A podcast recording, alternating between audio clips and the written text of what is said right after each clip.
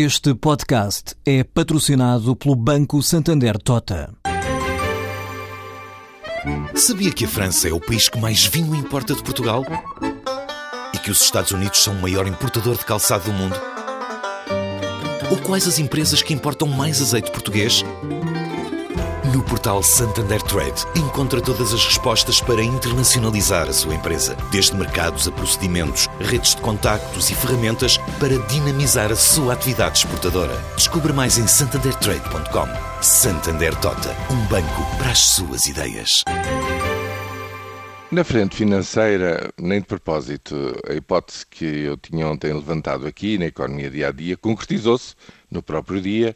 A folga digamos, ao conforto que existe na frente financeira, no provisionamento que o Tesouro tem vindo a fazer, permite prescindir da última fatia de pagamentos da Troika no programa de assistência económica e financeira. Mas já a marcha da economia parece não estar tão animada. Porquê? Por várias razões. Em primeiro lugar, eh, em abril as exportações caem 0,8, as importações sobem 0,1. Há um movimento de abrandamento muito forte num caso e noutro.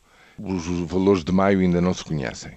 Quanto aos indicadores da produção, os indicadores da produção industrial são positivos, continuam a crescer.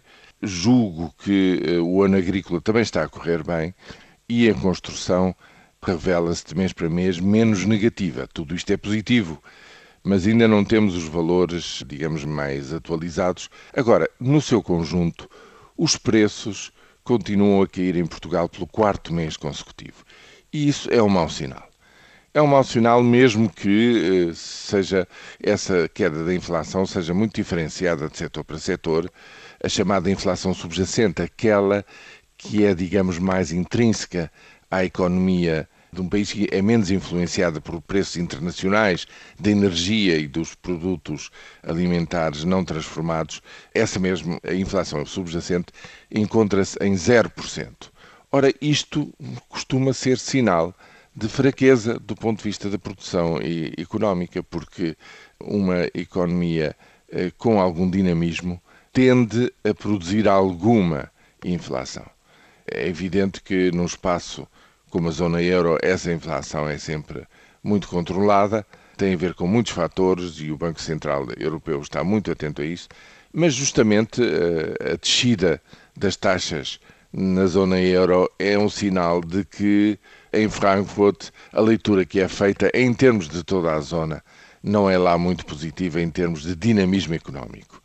Só daqui a um mês saberemos exatamente o que é que se está a passar neste segundo trimestre eu, neste momento, estou bem menos otimista do que estava. Julgo mesmo assim, talvez, que este segundo trimestre se vai saldar por uma ligeiríssima subida em relação ao primeiro, depois da queda que houve no primeiro, volta a haver uma ligeira subida, mas de facto muito ligeira.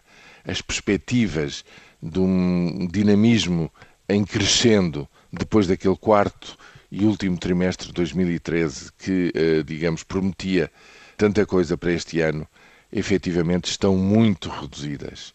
Repito, em dia de marchas populares, eu julgo que a marcha da economia está tudo menos entusiástica.